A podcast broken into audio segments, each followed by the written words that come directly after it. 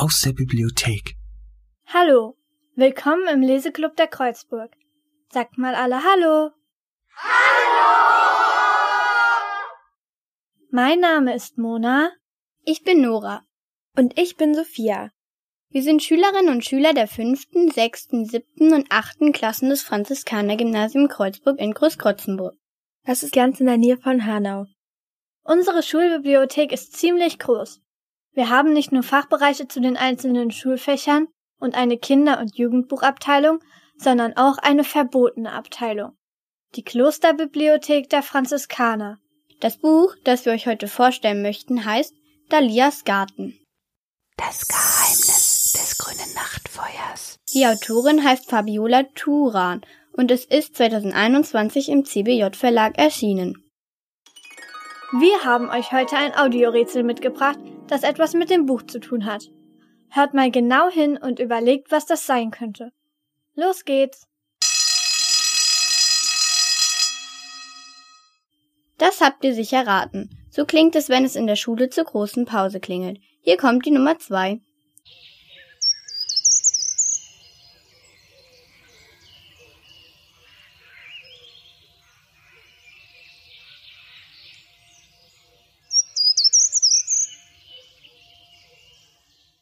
So klingt der Wald, an dessen Rand unsere Schule liegt. Und hier kommt das letzte Rätsel.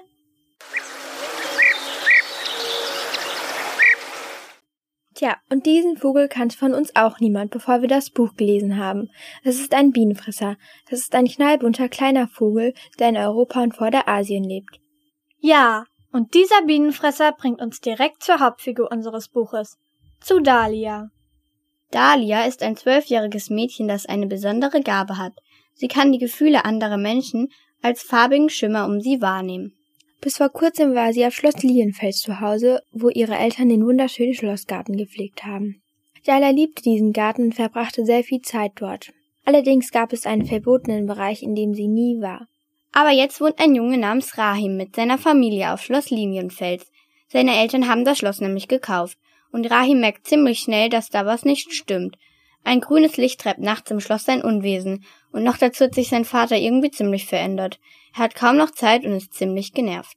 Da Rahim jetzt neu in die Klasse von Dahlia gekommen ist, nutzt er die Chance und bittet sie um Hilfe. Und Dahlia hilft gern.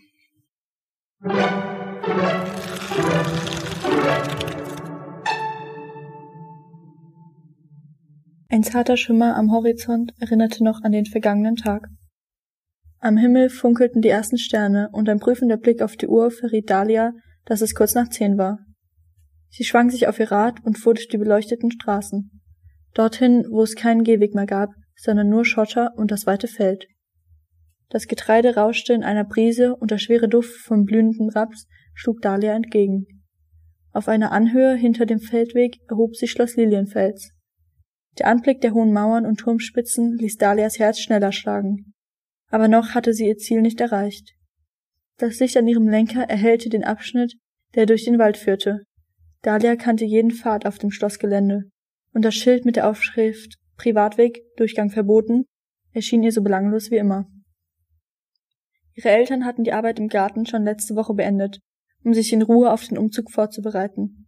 Im Sommer konnten wenige Tage einen großen Unterschied machen, das wusste Dahlia. Trotzdem war sie erstaunt, wie hoch das Gras in der kurzen Zeit schon wieder gewachsen war. Der Flieder verströmte selbst in der Dämmerung noch seinen atemberaubenden Duft, und ganz in der Nähe gaben die Frösche ihr abendliches Konzert. Dahlia atmete tief durch. Das alles hier fühlte sich immer noch an wie ihr Zuhause. Und dass sich daran jemals etwas ändern würde, konnte sie sich nicht vorstellen. Dahlia folgte dem Feldweg bis zur nächsten Kreuzung. Anstatt weiter auf dem befestigten Weg zu bleiben, der in Richtung Schloss führte, bog sie hier auf einen unscheinbaren Pfad ab. In der Dunkelheit war die Abzweigung inmitten wilder Brombeeren und Humfarn nur schlecht zu erkennen. Aber selbst mit verbundenen Augen hätte Dahlia diesen Weg gefunden. Er führte direkt zum eisernen Gartentor. Schwer atmend erreichte sie ihr Ziel und lehnte das Rad gegen die Hecke. Selten war Dahlia der verschlossenen Pforte so nah gekommen. Jetzt legte sie eine Hand an das kalte, zu Schnörkeln und Spitzen geschmiedete Eisen und lauschte in die Stille dahinter. Die Dunkelheit zwischen den Bäumen hatte ihr nie Angst gemacht. Im Gegenteil, sie fühlte sich an wie eine Umarmung, beruhigend und vertraut. Ihr privater Moment mit der Dunkelheit des Gartens wurde unterbrochen, als sich hastige Schritte näherten. Der Lichtkegel einer Taschenlampe blitzte zwischen den Bäumen auf und fand ihr Gesicht. Dahlia kniff die Augen zusammen. Du kannst die Lampe runternehmen, rief sie dem Licht entgegen und hob eine Hand. Oder noch besser, mach sie aus, wenn du das grüne Nachtfeuer sehen willst. Entschuldige, murmelte Rahim. Das Licht erlosch und Dahlia blinzelte. Na toll, jetzt tanzten helle Flecken vor ihren Augen. Trotzdem konnte sie erkennen, dass Rahim lächelte. Einen Moment lang sagte er nix, dann räusperte er sich. Ich war mir nicht sicher, ob du wirklich kommen würdest. Warum? Hätte ich nicht kommen sollen? Na ja, weil das alles ziemlich abgefahren ist. Er klang angespannt und belustigt zugleich. Ein Licht, das hier im Garten sein Unwesen treibt. Dahlia dachte an ihr Tagebuch und all die Geheimnisse darin. Reim konnte nicht wissen, dass seine Entdeckung nur die Nummer 12 von insgesamt 42 seltsamen Beobachtungen war, die sich Dahlia notiert hatte. In diesem Garten treibt so einiges sein Unwesen, sagte sie und klang dabei so finster, dass Reim ein ganz erschrockenes Gesicht machte. Aber keine Sorge, nichts davon hat mich jemals angegriffen, ergänzte sie rasch. Reim, wurde, Reim klang nicht, als würde ihn das beruhigen. Warum hast, hat dieses Licht es denn auf meinen Vater abgesehen? Fragend legte Dahlia den Kopf schief. Und wenn das Nachtfeuer gar nicht von ihm Besitz ergriffen hat? Ich meine ja nur, was macht dich so sicher, dass es deinem Vater schaden will? Da schränkte Reim die Arme vor der Brust. Sein Blick durchbohrte Dahlia, als wollte er fragen, ob das ihr Ernst war. Knisternde Funken ließen seine Aura in der Dunkelheit flackern. Er sah wütend aus. Keine Sorge, ich glaube dir ja, schob Dahlia rasch nach. So etwas habe ich hier einfach nur nie erlebt. Was du nicht sagst, grummelte Rahim. Kannst du mir noch einmal genau beschreiben, was du gesehen hast? fragte Dahlia, dieses Mal vorsichtiger. Rahim atmete tief durch. Als er sprach, klang seine Stimme ruhig und klar. Das Licht wandert nachts durch diesen Teil des Gartens und fliegt durch das Schloss so wieder zurück. Reim deutete mit dem Kinn auf das Tor. Irgendwas muss dort sein. Allerdings, Dahlia nickte, finden wir heraus, was es ist. Sie hatte schon ihren Fuß auf einen der einzelnen Schnörkel am Tor gesetzt, da hielt Reim sie an der Schulter zurück. Soll das heißen, du warst nie auf der anderen Seite? Nein, Dahlia schüttelte den Kopf. Meine Eltern haben mir es verbunden. Angeblich gehört der Garten einer merkwürdigen alten Frau. Das wusste ich nicht, stammelte Rahim. Jetzt mach doch mal. Wieso denn? Weil du nicht einfach in einen fremden Garten klettern kannst. Aber da irrte Rahim sich gewaltig. Für Dahlia, die ihre Kindheit damit verbracht hatte, jeden einzelnen Baum auf dem Schlossgelände zu erklimmen, war dieses Tor ganz sicher kein Hindernis. Soll ich dir eine Einladung von der anderen Seite schicken? rief Daya von oben. Eine Erlaubnis wird uns hier nämlich keiner geben. Und sie musste es wissen, denn sie hatte ihr Leben lang genau darauf gewartet. Immerhin hatte sie heute einen guten Grund, den Garten trotzdem zu betreten. Und Dahlia war fest entschlossen, diese Gelegenheit zu nutzen. Komm schon, ich habe diese Frau nie gesehen. Bestimmt gibt es die gar nicht, ermutigte sie Rahim. Und selbst wenn, ist sie um diese Zeit bestimmt nicht mehr draußen unterwegs. Dahlia landete mit beiden Füßen sicher auf der anderen Seite. Der Boden fühlte sich genauso weich an wie im Schlossgarten, nur wuchsen Gras und Fahne hier noch etwas höher. Willst du jetzt herausfinden, was es mit dem Licht auf sich hat oder nicht? Herausfordernd grinste sie Rahim durch das Tor an, bis er widerwillig zu klettern begann. Dabei stellte er sich gar nicht schlecht an. Na also, sagte Daya zufrieden, als Rahim neben ihr auf dem Waldboden landete. Ich habe überhaupt keine Übung in sowas, zischte er und sah sich nervös um. Ehrlich nicht? fragte Dahlia erstaunt. Dann bist wohl ein Naturtalent. Sie ging durch das dichte Unter Unterholz voraus. Einen Weg gab es hier nicht, aber durch die Baumkronen schimmerte das Mondlicht und ließ bald eine Lichtung vor ihnen erkennen. Dahlia und Rahim betraten eine Wiese, die vor langer Zeit eine Parkanlage gewesen sein musste. Die Kieswege waren unter dem wilden Löwenzahn kaum noch zu erkennen, und das hohe Gras war erfüllt vom Zirpen der Grillen. Dahlia kniff die Augen zusammen, um besser sehen zu können, als sie an einer reglosen Marmorstatue vorbeischlichen. Es war die Abbildung eines Engels, den Blick zum Himmel gerichtet, die Flügel leicht gespreizt. Dahlia erschauderte. Obwohl sie zum ersten Mal hier war, fühlte sich alles so vertraut an. Einige Schritte weiter versperrte eine Wand aus dichten Zweigen und Blättern den Weg. Die beiden blieben stehen. Ist das ein Heckenlabyrinth? flüsterte Rahim, und Dahlia nickte ehrfurchtsvoll. Das war Geheimnis Nummer 15, der Irrgarten. Dahlia hatte nicht damit gerechnet, ihm jemals zu nahe zu kommen. Bisher hatte sie das Labyrinth im verbotenen Teil des Gartens nur aus der Ferne bewundert. Vom Dachboden im Schloss, um genau zu sein. Wenn man ein Fernglas benutzte und durch das Fenster dort spähte, konnte man zwischen den Baumwipfeln einer Ecke des Irrgartens sehen. Seit die Notiz mit der Nummer 15 in ihrem Tagebuch stand, hatte Dahlia davon geträumt, den Irrgarten zu erkunden. Und heute Nacht stand sie dem großen Geheimnis endlich gegenüber. Ihr Herz schlug schneller, je näher sie dem Eingang zum Labyrinth kamen. Zwei Wände aus dichtem dunklen Grün erhoben sich hier zu beiden Seiten. Die Büsche waren ein wenig aus der Form geraten, aber sie erfüllten ihren Zweck und gaben einen Weg vor. Ein weiterer Engel aus Marmor saß auf einem Sockel vor dem Labyrinth. Seine Flügel waren gefaltet und er hatte den Kopf auf einen Arm gebettet. Sag bitte nicht, wir müssen da durch, flüsterte Rahim. Dahlia starrte unverwandt in den dunklen Gang zwischen den Hecken. Also wenn ich das grüne Nachtfeuer wäre, dann hätte ich keine Angst vor dem Labyrinth. Im Gegenteil, sie hörte Rahim neben sich schlucken. Und wenn es wirklich da drin ist, sagte er mit rauer Stimme, was machen wir dann? Dahlia trat einen Schritt auf Rahim zu, so dass sie ihm direkt ins Gesicht sehen konnte. Uns wird schon nichts passieren, flüsterte sie und hörte ihre eigene Stimme sehr deutlich, als wäre auch sie zwischen den Hecken gefangen. Ich bin immerhin hier aufgewachsen und lebe noch. Aber in diesem Teil des Gartens kennen wir beide uns gleich gut aus. Rahim seufzte. Nämlich gar nicht. Dahlia wollte ihn gerade fragen, ob er ihre Hilfe nun wollte oder nicht, da gefror der Ausdruck in seinem Gesicht. Rahim starrte sie an. Nein, er starrte an ihr vorbei. Ein grüner Schimmer spiegelte sich in seinen weit aufgerissenen Augen. Und als Dahlia sich umdrehte, lief ihr ein kalter Schauer über den Rücken. Sie sah gerade noch, wie das grüne Nachtfeuer zwischen den Hecken verschwand. Ohne ein weiteres Wort setzten Dahlia und Rahim sich in Bewegung. Sie folgten dem Licht so leise wie möglich, was nicht ganz einfach war, denn unter jedem ihrer Schritte flüsterte das Gras, knackten winzige Äste. Dahlia hatte das Gefühl, dass es immer stiller wurde. Je weiter sie in das Labyrinth vordrang. Ziemlich frisch hier, murmelte Rahim.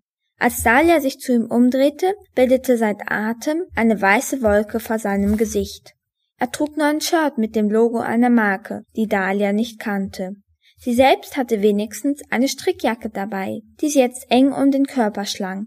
Die plötzliche Kälte konnte Dahlia sich auch nicht erklären. Leider waren die Hecken so dicht, dass sie keine Chance hatten, das Nachtfeuer durch die hoch aufragenden Mauern zu erkennen. Sie mussten tiefer hinein. Dahlia seufzte. Hoffentlich hast du einen guten Orientierungssinn, flüsterte sie Rahim zu und spähte vorsichtig um eine Ecke. Wenige Schritte entfernt sah Dahlia grüne Funken in der Luft tanzen, wie ein Schwarm winziger Glühwürmchen. Hier entlang zischte sie und bog in den nächsten Gang ein. Am Boden hatte sich Nebel gebildet. Im Mondlicht wirkte der feine Dunst wie ein Meer aus Wolken, das ihre Knöchel umschwebte. Zielstrebig lief Dahlia weiter. Was ist das? flüsterte Rahim, der die flierenden Punkte nun auch entdeckt hatte. Er streckte die Hand danach aus und die Funken stoben auseinander wie Schneeflocken im Wind. Dahlia packte seinen Arm. Bist du verrückt? zischte sie. Wenn du nicht weißt, was es ist, lass die Finger davon. Fragend sah Rahim sie an. Hast du nicht gesagt, du hättest keine Angst? Stimmt, gab Dahlia zurück, auch wenn das inzwischen nicht mehr so ganz der Wahrheit entsprach. Aber das heißt noch lange nicht, dass wir unvorsichtig werden dürfen. Rahim atmete langsam ein und wieder aus. Die grünen Funken waren verschwunden, und nicht nur sie. Als er den Kopf in den Nacken legte, sah Rahim nur schwarze Dunkelheit. Dahlia, murmelte er, Der Wind fuhr durch das Labyrinth und entlockte den Hecken ein raues Flüstern. War der Mond nicht eben noch hier? Dahlia folgte seinem Blick. Was redest du? fragte sie. Der Mond steht genau über uns. Wieder flüsterte es in den Hecken. Dieses Mal klang es ganz nah und Rahim sah sich um. Warum ist es dann so dunkel? fragte er und klang dabei seltsam traurig. Dahlia spürte, wie ihr Herz in der Brust zu rasen begann. Irgendetwas stimmt nicht. Deine Taschenlampe, sagte sie. Schnell, mach die Taschenlampe an. Doch es war, als würde Rahim sie gar nicht hören. Bevor Dahlia ihm die Lampe aus der Hand nehmen konnte, ließ er sie fallen. Dahlia hörte, wie das Glas auf einen Stein Boden traf und splitterte. Was ist denn los mit dir? Dahlia packte Rahim an den Schultern. Sag doch was. Er beschwerte sich nicht über die grobe Behandlung. Das macht nichts, murmelte Rahim mit Blick auf die zerbrochene Taschenlampe. Wir finden den Weg auch so. Wir müssen nur der Stimme folgen.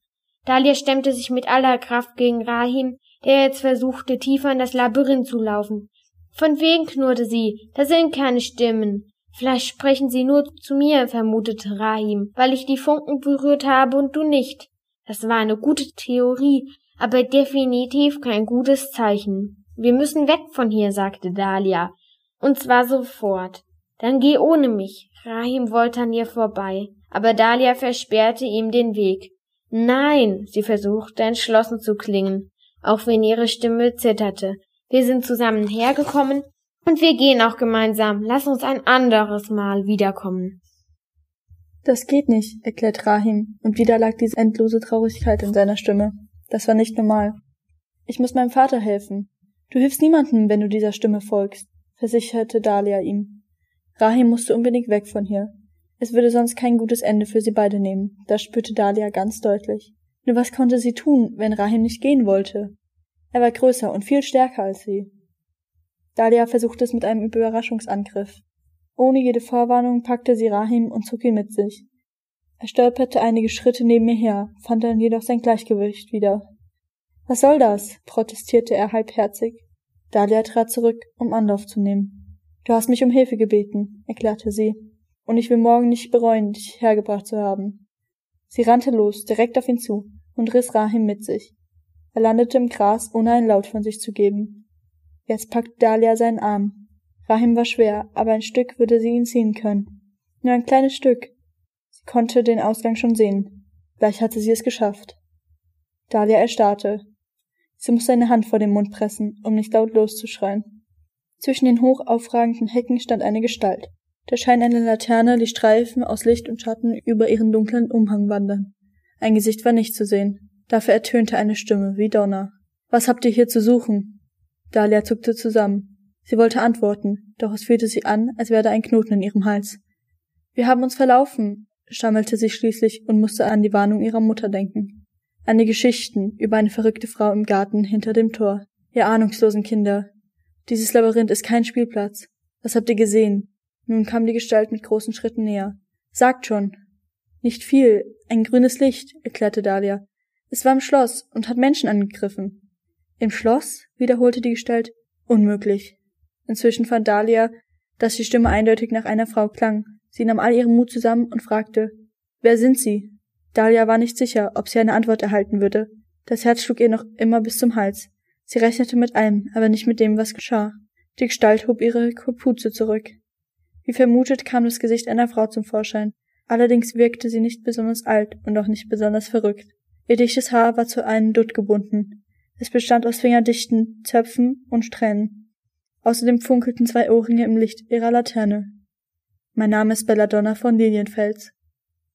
Die Sekunden, die folgten, fühlten sich an wie eine kleine Ewigkeit. Es war vollkommen still um sie herum. Sie sind Belladonna von Lilienfels? wiederholte Dahlia leise. Konnte das möglich sein? Gab es tatsächlich noch eine lebende Nachfahren der Familie? Und du musst die Tochter der beiden Gärtner sein, so gut wie du dich hier auskennst. Dahlia Bernstein stellte Dahlia sich vor. Eine Frage nach der anderen schoss ihr durch den Kopf, aber sie zwang sich zur Geduld. Es gab jetzt Wichtigeres. Reim lag noch immer reglos am Boden. Und das ist Reim, Elf Esfani. Er hat mich um Hilfe gebeten, weil ein Wesen aus dem Garten seinen Vater angegriffen hat. Belladonna von Lilienfels kniete sich neben Rahim ins Gras und legte eine Hand auf seine Schulter. Ein grünes Licht, hast du gesagt? Auf eine Antwort von Dahlia wartete sie allerdings nicht. In Ordnung, wir bringen deinen Freund in die Gartenvilla. Mit einem Mal war der Zorn aus ihrer Stimme gewichen. Stattdessen klang Belladonna besorgt. Und dann müssen wir ein ernstes Gespräch führen. Obwohl die Gartenvilla nur wenige Gehminuten vom Schloss entfernt lag, hatte Dahlia das alte Haus nie zuvor gesehen. Selbst im Winter war es hinter dem Baumkronen verborgen geblieben. Der Weg dorthin führte über eine Brücke aus Stein, unter der ein kleiner Bach plätscherte. Die Villa stand abgelegen auf einer Lichtung zwischen den Bäumen und hatte die gleichen kleinen Türme und geschnitzten Fensterlegen wie das Schloss. Der Bereich um das Haus war von einer schulterhohen Hecke umgeben, und wenn man auf das Grundstück wollte, so musste man durch einen Bogen aus grünem Efeu gehen. Die Mauern der Villa waren ebenfalls von den herzförmigen Blättern überwuchert, Irgendwo zwischen den Bäumen hallte der Ruf einer Eule. Gemeinsam schleppten sie Reim in den Wintergarten, wo Belladonna hastig Kissen und Decken auf eine lange Truhe stapelte. So konnte er sich hinlegen. Bleib bei ihm, ich bin gleich wieder da, befahl Belladonna und verschwand mit schnellen Schritten im Nebenzimmer. Angespannt ließ Dahlia den Blick schweifen. Sie durfte gar nicht hier sein. Und trotzdem wurde sie das Gefühl nicht los, dass dieser Ort auf sie gewartet hatte. Durch das Glasdach konnten sie die Sterne über der Lichtung schimmern sehen. Der Raum war von Kerzen erhellt. Es duftete nach feuchter Erde und exotischen Blüten. Der gesamte Wintergarten war bevölkert von Pflanzen, die sich in ihren Töpfen nicht an dicht reihten. Ganz ähnlich wie in Blütenbereich, nur etwas wilder und ungezähmter. Dahlia wurde aus ihren Gedanken gerissen, weil Reim unverständliche Worte zu murmeln begann. Seine Augen wurden schmal, als Belladonna mit einem großen Tablett in den Raum trat. Ist es jetzt alles vorbei? flüsterte er. Werden wir von der Polizei geholt? Die hat niemand gerufen, beruhigte Belladonna ihn mit einem Lächeln. Der Inhalt der dampfenden Tassen auf ihrem Tablett duftete verführerisch nach heißem Kakao. Hier, Rahim rappelte sich auf und nahm eine der Tassen entgegen. Dahlia konnte sehen, wie seine Schultern sich mit dem ersten Schluck entspannten. Ein Ausdruck von Wohlbehagen kehrte in seine Augen zurück, als es sich über die Lippen leckte. Das schmeckt gut. Fühlst du dich besser? fragte Dahlia. Rahim nickte und rieb sich den Hinterkopf, als hätte er dort gerade eine Beule entdeckt. Was ist denn passiert? Nun mischte sich Belladonna ein. Du hast Bekanntschaft mit einem Irrlicht gemacht. Weil Rahim noch etwas verdutzt aussah, ergänzte sie, eine verlorene Seele, die noch keine Erlösung gefunden hat. Irrlichter sind dazu verdammt, sich von der Lebensfreude anderer Wesen zu ernähren. Leider werden sie niemals satt. Wie ein Vampir? fragte Rahim. Könnte man so sagen. Belladonna nickte. Wie ein Vampir, der es auf Gefühle abgesehen hat. Sie zog einen Korbstuhl heran und setzte sich. Zeit ist es besonders schlimm mit ihnen. Aber normalerweise verlassen sie diesen Teil des Gartens nicht. Sie legte ihren Poncho ab. Darunter kam eine Bluse zum Vorschein. Ein Edelstein zierte Belladonnas Hals. Er schimmerte in einem wunderschönen satten Grün mit hellen und dunklen Stellen. Genau wie ihre Ohrringe. Reim schluckte, dann sah er Dahlia an. Wenn es wirklich ein Irrlicht war, das ich im Schloss gesehen habe, dann verstehe ich jetzt, warum mein Vater nicht mehr alle Tassen im Schrank hat. Unter normalen Umständen hätte Rahim bestimmt nicht so über seinen Vater gesprochen. Aber nach allem, was Daya auf dem Parkplatz gesehen hatte, war diese Formulierung treffend. Belladonna war hellhörig geworden. Dein Vater ist Mirza al-Esfahani, oder nicht? Als Rahim nickte, griff Belladonna nach einem Brief. Er musste zu Boden gefallen sein, als sie hektisch die Sachen von der Truhe gefegt hatte. Ein Irrlicht im Schloss. Das würde so einiges erklären. Rahim nahm den Brief entgegen. Er brauchte eine Weile, um zu verstehen, was auf der Skizze abgebildet war. Es handelte sich um einen Bauplan. Soll das ein Golfplatz sein? Belladonna nickte. Hat dein Vater dir gar nichts von seinem Vorhaben erzählt? So fest wie sie nun ihre Finger ineinander verschränkte, versuchte Belladonna wohl, ihre Wut unter Kontrolle zu halten. Er will den Schlossgarten in einen Golfplatz verwandeln. Auch mein Garten, wohlgemerkt. Rahim schüttelte den Kopf, erst langsam, dann immer deutlicher. Das kann nicht sein. Der Brief in seinen Fingern zitterte. Wir sind doch erst seit drei Tagen hier. Wann soll er das alles? Rahim verstummte, seine Augen wurden groß. Er verlässt sein Arbeitszimmer kaum, weder bei Tag noch bei Nacht. Ich habe mich schon gefragt, ob er überhaupt noch schläft. Und wenn man einem Landschaftsarchitekten genug Geld verspricht, ist so ein Plan ruckzuck erstellt. Belladonna nahm den Brief wieder an sich. Ich hatte keine Ahnung, gestand Rahi mit brüchiger Stimme und ließ die Schultern sinken. Es tut mir so leid. Das muss dir nicht leid tun. Du kannst nichts dafür, sagte Belladonna. Ich bin vermutlich selbst schuld an der ganzen Sache. Verlegen steckte sie eine perlenbesetzte Filzsträhne zurück hinter ihr linkes Ohr. Dann sah sie die Kinder bedeutungsvoll an. Ich wache über diesen Garten. Das ist meine Aufgabe. Doch in letzter Zeit war ich nachlässig. Sie seufzte schwer. Dieses Irrlicht hätte nie den Weg ins Schloss finden dürfen. Streng genommen hätte es nicht einmal den Garten betreten dürfen. Sollte es deinem Vater wirklich die Lebensfreude geraubt haben, dann ist das allein meine Schuld. Die Lebensfreude? wiederholte Rahim schwach. Aber Sie können das rückgängig machen, oder? Mich haben Sie ja auch von der Wirkung des Irrlichts geheilt. Ich kann es versuchen, sagte Belladonna und zögerte. Es ist nur vermutlich nicht ganz so einfach. Zum einen erholen sich Kinder schneller von der Begegnung mit einem Irrlicht. Außerdem hast du gar nicht das Irrlicht berührt, sondern nur seine Spur mischte Dahlia sich ein. Das könnte bei deinem Vater anders gewesen sein. Belladonna stimmte ihr zu.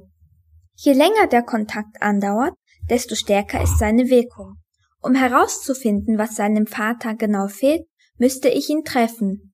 Eine kurze Berührung würde ausreichen. Ein Handschlag zum Beispiel, erklärte sie. Allerdings glaube ich kaum, dass Mirza al-Esfahani freiwillig seine kostbare Zeit für mich opfern wird. Wir müssen einen Weg finden, flüsterte Dahlia. Immerhin geht es um seine Gesundheit. Es geht um mehr als das. Rahim senkte den Blick. Es geht auch um diesen Garten. Dahlia hatte das nicht sagen wollen. Denn natürlich stand das Wohl von Mirza al-Esfahani an oberster Stelle. Aber Rahim hatte recht. Wenn sein Vater nicht bald zur Vernunft kam, würde jedes einzelne Geheimnis in diesem Garten sterben. Und dann war da noch die Villa, flüsterte Dahlia. Was passiert mit ihr, wenn der Golfplatz gebaut wird? Die Gartenvilla kann mir niemand nehmen. Eigentlich war ich mir sicher, dass mein Teil des Gartens auch vom Verkauf ausgeschlossen ist. Belladonnas Blick wanderte zu Rahim. Aber dein Vater muss wohl eine Lücke im Vertrag gefunden haben. Und ohne den Garten wäre dieser Ort nicht länger mein Zuhause. Sie seufzte. Mein Leben hier wäre vollkommen sinnlos. Warum hat Justus das Schloss denn überhaupt verkauft? Er war doch ihr Onkel, oder nicht? Dahlia kannte den Stammbaum der Familie von Lilienfels auswendig. Seit sie an einem klirrend kalten Wintertag vor zwei Jahren in die Bibliothek geschlichen war und eine handschriftliche Kopie davon angefertigt hatte. Die Familiengeschichte von Belladonna ging sie zwar rein gar nichts an. Trotzdem konnte Dahlia einen gewissen Stolz in Anbetracht der gelungenen Ermittlung nicht leugnen. Ich meine, eigentlich hätten doch sie das Schloss erben müssen. Es war seltsam genug, dass Justus nie bei seiner Nichte gesprochen hatte. Kein einziges Mal hatte Dahlia Belladonna im Schloss gesehen, obwohl sie direkt nebenan wohnte.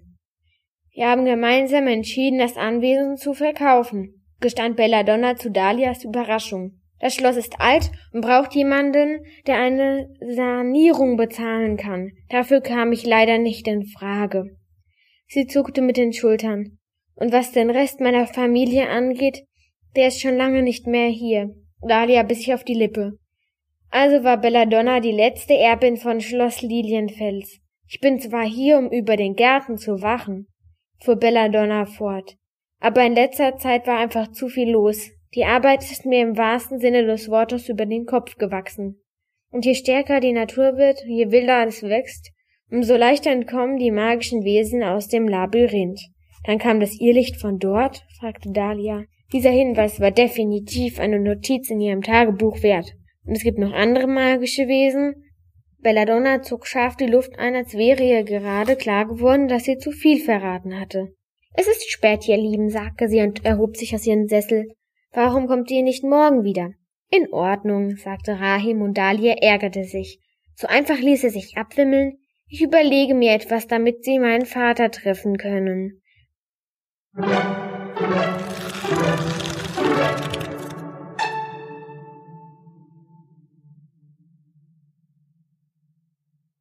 So, das war ein kurzer Ausschnitt aus dem Buch, mehr wird aber nicht verraten. Danke kann Anna, Sophia, Mona, Aime und Sophie fürs Vorlesen. Seid ihr alle aus dem verbotenen Garten zurückgekehrt? Das ist sehr gut, denn wir möchten euch nun jemanden vorstellen. Fabiola Turan, die Autorin des Buches. Henry, Hannah, Anna, Marlene, Jakob und Sarah haben sich ein paar Fragen überlegt und Frau Turan für euch interviewt. Hier kommt das Interview.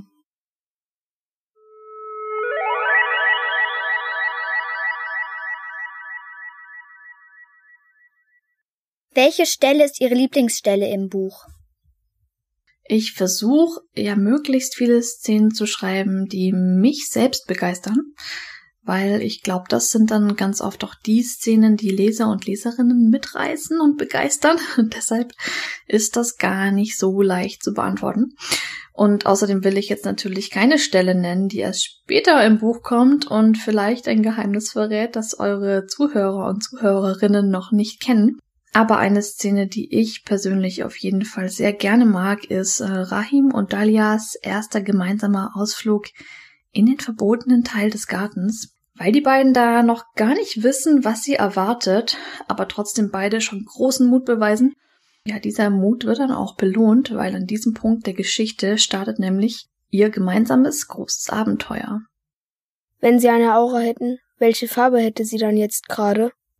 Meine Aura hat im Moment ziemlich viele gelbe Anteile, würde ich sagen. Einmal Zitronengelb zum Beispiel, weil der zweite Band fast fertig ist und ich voller Vorfreude natürlich bin, dass der jetzt bald in die Buchläden kommt und gekauft werden kann und auch gelesen werden kann. Und dann ist da noch ein sonniges Gelb, weil ich ähm, sehr dankbar auch dafür bin, dass es diese Fortsetzung geben wird. Und dass das Cover, also das Bild, was vorne auf dem Buch drauf ist, wieder so schön geworden ist. Das durfte ich nämlich schon sehen. Also ganz viel strahlend gelbe Freude und Dankbarkeit sind da im Moment. Haben Sie ein Haustier? Ja, ich habe ein Haustier, wobei unsere Katze eher sowas wie eine Mitbewohnerin auf vier Pfoten ist. Ähm, sie ist sehr gesprächig, vor allem frühmorgens, wenn sie will, dass wir aufstehen. Ähm, sie liebt es, mit uns im Garten zu spielen oder auch mal in der Sonne auf ihrem Kratzbaum zu liegen. Und jetzt im Frühling ist sie natürlich ganz viel draußen unterwegs und genießt das schöne Wetter ausgiebig. Wie lange haben Sie gebraucht, um das Buch zu schreiben? Um Dalias Garten zu schreiben, habe ich ungefähr ein halbes Jahr gebraucht. Wobei ich dazu vielleicht sagen sollte, dass man ein Buch ja nicht einfach schreibt und dann ist man fertig.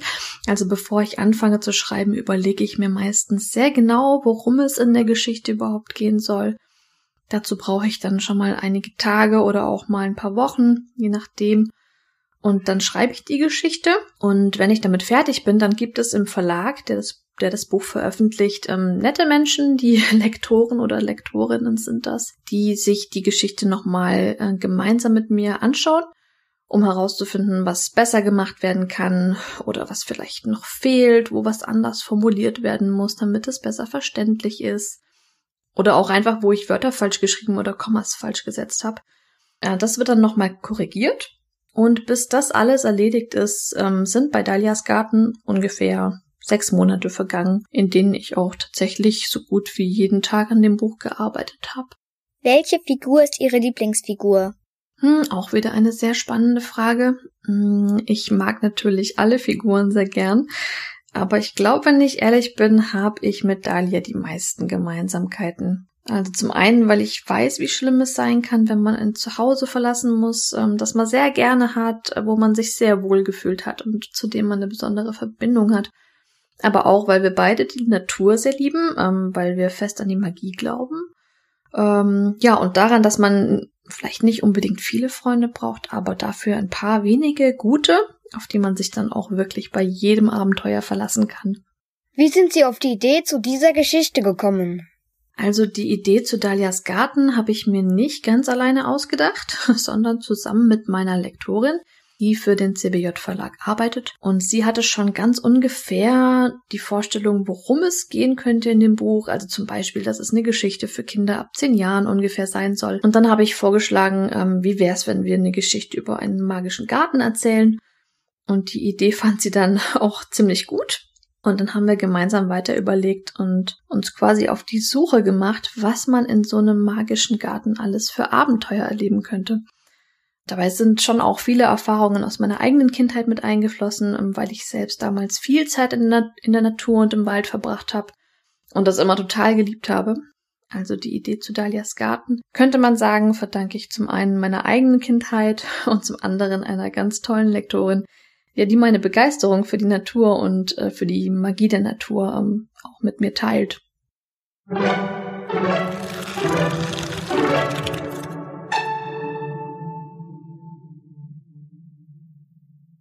Vielen Dank für das Interview, Frau Turan. Mona? Was ist denn mit dir los? Ja, da ist ein hellblauer Schimmer um dich herum. Echt? Wie cool! Ich bin einfach total neugierig, ob den Zuhörern da draußen das Buch auch gefällt. Bestimmt. Also, unser Tipp. Setzt das Buch auf eure Wunschliste oder schleppt euer Taschengeld zum nächsten Buchladen. Es lohnt sich. Das war's für diesen Bücheralarm.